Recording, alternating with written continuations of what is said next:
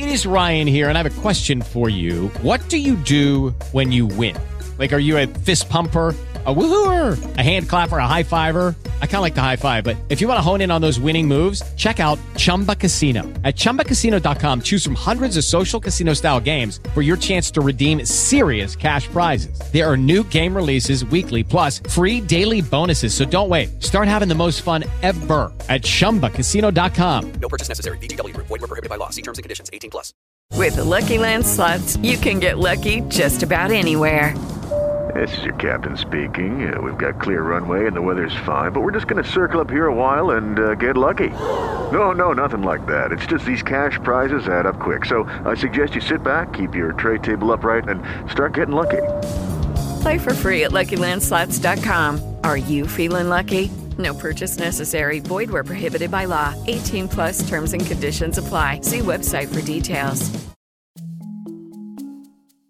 Quem é conservador no Brasil? Provavelmente você pensou em alguns nomes aí, né? Mas o que essas pessoas têm em comum? O que as caracteriza como conservadoras? Quando falamos sobre ser conservador no Brasil, algumas pautas rapidamente surgem na nossa cabeça. Por exemplo, ou pessoas conservadoras são contra a legalização do aborto ou a favor da redução da maioridade penal. De modo geral, quase sempre nos lembramos do conservadorismo ligado à defesa de costumes, especialmente de tradições cristãs. E isso não tá errado, não. Mas quando a gente fala do conservadorismo enquanto pensamento político, tem muito mais a ser levado em consideração, especialmente quando a gente fala sobre o conservadorismo brasileiro. Acontece que o conservadorismo no Brasil não é tão simples de ser definido. Ele é por algumas vezes caracterizado como um fenômeno heterogêneo, composto de várias conexões conjunturais e por marcas próprias que são consideradas curiosas quando comparadas a leituras conservadoras clássicas. Calma que a gente explica. De modo geral, o conservadorismo é um pensamento político que defende a manutenção das instituições sociais tradicionais, como a família, a religião, convenções e costumes. É um pensamento que preza continuidade. Ele se opõe, então, a movimentos revolucionários ou a políticas que buscam alterar profundamente essas bases tradicionais da sociedade. Existem variados tipos de conservadorismo que podem ter as suas diferenças a partir de cada autor.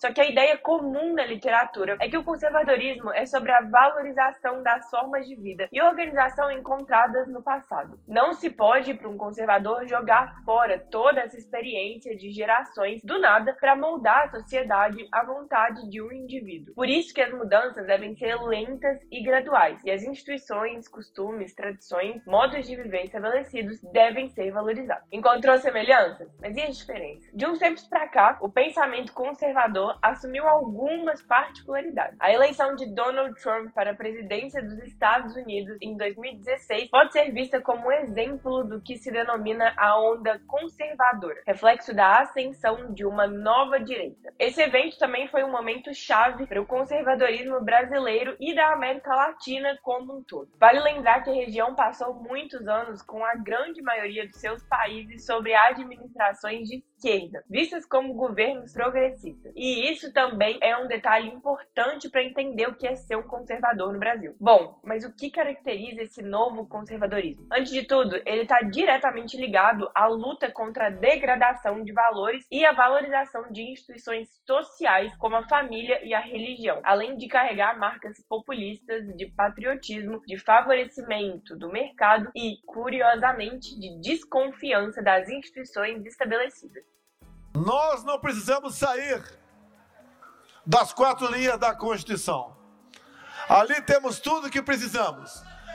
Mas, se alguém quiser jogar fora dessas quatro linhas, nós mostraremos que poderemos fazer também. De modo geral, isso significa que posicionamento anti-globalização, narrativas pró-soberania e de valorização das características nacionais poderiam ser observados no conservadorismo, além de, claro, o alinhamento dos costumes à tradição cristã, especialmente. Outra característica seria a defesa do capitalismo como modelo econômico. Apesar de previsível, já que o conservadorismo pretende a manutenção da ordem, aqui há um ponto importante que marca essa onda conservadora. Uma noção de que a civilização ocidental estaria em risco de ser destruída pela elite política no poder ou pela esquerda. É justamente por essa lógica que esse novo conservadorismo se colocaria também na posição de desconfiança das instituições vigentes, e especialmente defenderia a restauração de valores e padrões que teriam já se perdido. Como explicam alguns autores, ainda que não seja possível entender o movimento conservador no Brasil como uma unidade homogênea, alguns desses traços podem ser sim percebidos por aqui. A autora Marisa von Bülow, por exemplo, argumenta que parece existir um consenso, uma base em comum que une os variados grupos conservadores da sociedade civil brasileira e que pode ser sim identificado a partir de 2010 por três características. Primeiro, a demanda por leis mais duras contra crime. Segundo, a defesa de valores morais. E terceiro, a promoção de políticas econômicas para o mercado. Para a autora, essas características permitiram uma fusão entre os grupos conservadores mais modernos, representados pelo empresariado e novas lideranças, com autores conservadores mais tradicionais no Brasil. Ainda assim, vale o lembrete. Seria possível observar pontos de quebra em diversas pautas nesses grupos. Por exemplo, entre aqueles que defendem mais ou menos Estado na economia ou entre aqueles mais ou menos comprometidos com valores democráticos. Outros autores destacam ainda entre as características do movimento conservador brasileiro a defesa da família como uma instituição de ordem, juntamente com pautas de oposição ao aborto e ao casamento de pessoas do mesmo sexo, a rejeição ao estado de bem-estar social e o entendimento da desigualdade social como natural, a defesa do Estado mínimo e do mercado eficiente, a roupagem religiosa, o combate às ideologias de esquerda e ainda a defesa da restauração da ordem, da propriedade e da moral. E aí, você identificou alguma dessas características naqueles nomes que você pensou lá no início do vídeo? Conta pra gente. Como a gente viu, não é tão simples definir o movimento conservador brasileiro.